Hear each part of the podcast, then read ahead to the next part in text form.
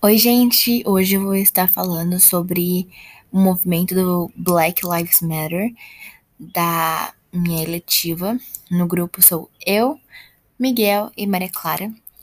E bom, no dia 13 de julho de 2013, o movimento começou com a hashtag, hashtag Black Lives Matter. Isso aconteceu nas redes sociais, por causa da morte de um jovem negro.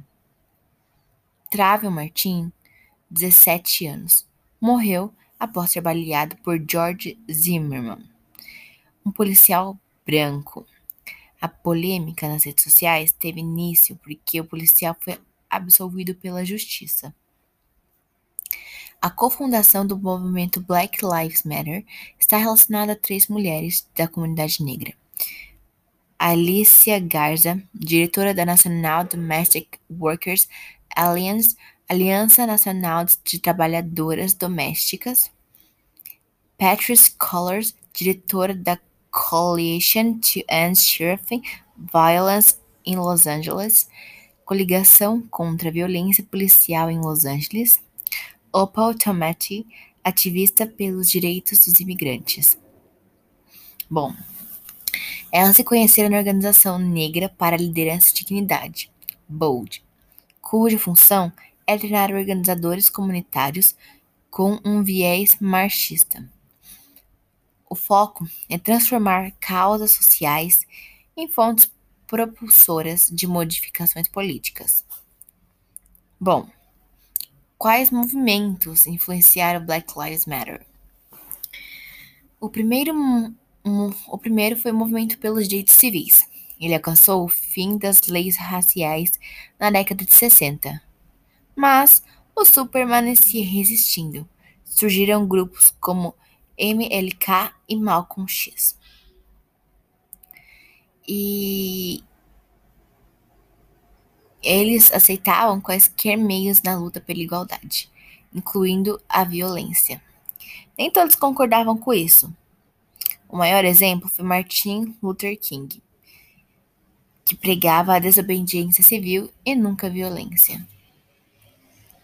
Outro grupo que se destacou foi o Black Panthers, criado por universitários marxistas. Ah, gente, não é machistas, tá bom? Só pra. Porque ficar mais ligado, né? Porque o som das palavras é bem parecido. É marxistas. Uma das exigências do movimento incluía a libertação de toda a população carcerária negra apesar de ter alcançado escritórios em 68 cidades e milhares de membros. Os Panteras Negras decaíram porque seus membros foram presos. Muitos tinham atividades criminosas como tráfico de drogas, extorsão e brigas internas. Isto levou o movimento à extinção. Quais são as consequências do Black Lives Matter? Uma grande parte das manifestações não foi pacífica e trouxe caos à sociedade.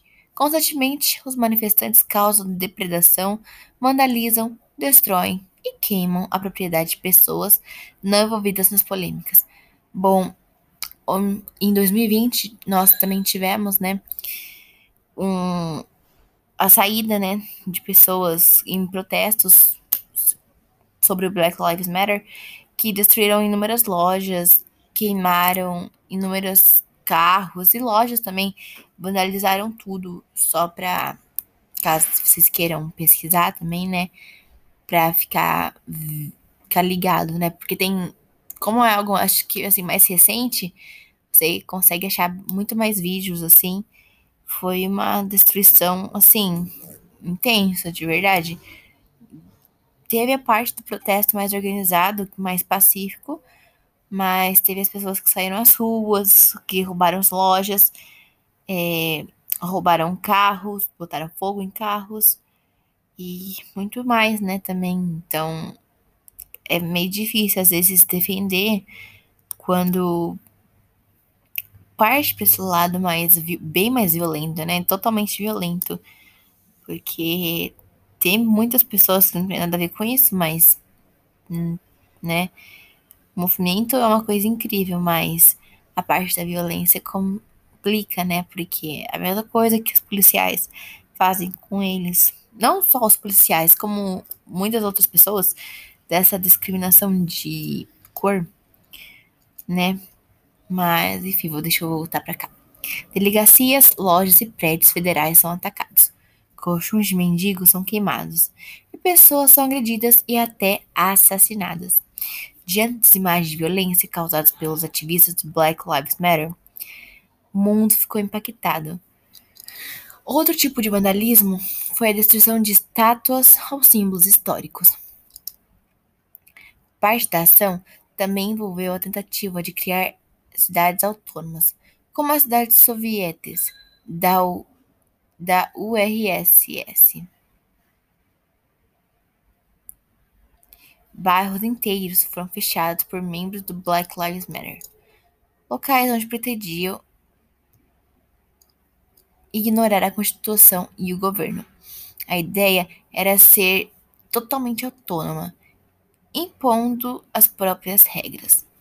Com os bairros fechados, os que mais sofreram com esse cenário foram os próprios negros, mães solteiras e inocentes que tiveram seus bens destruídos ou roubados. Os protestos foram realizados em grandes avenidas e estradas.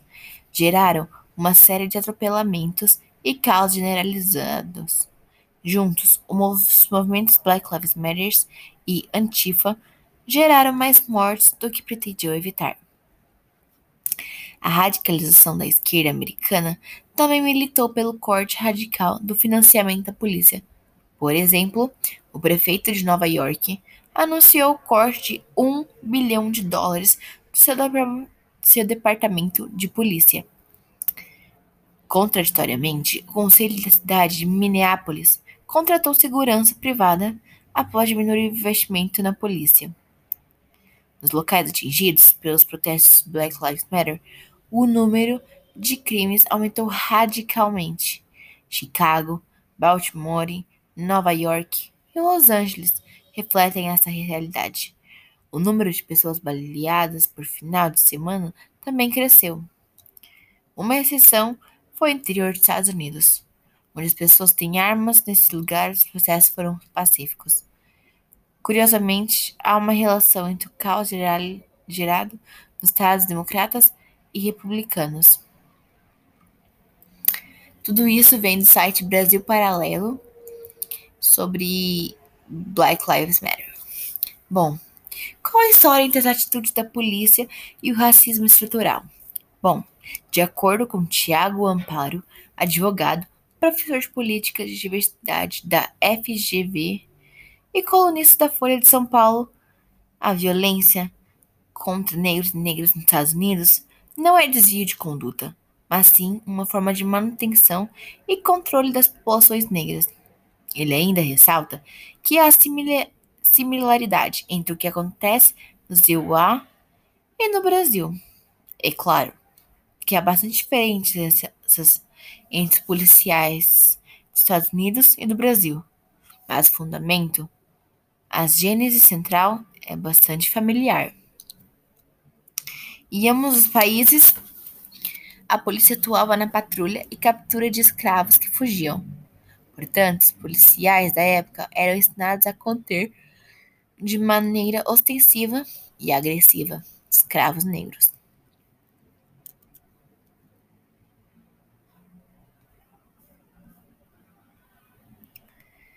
Bom,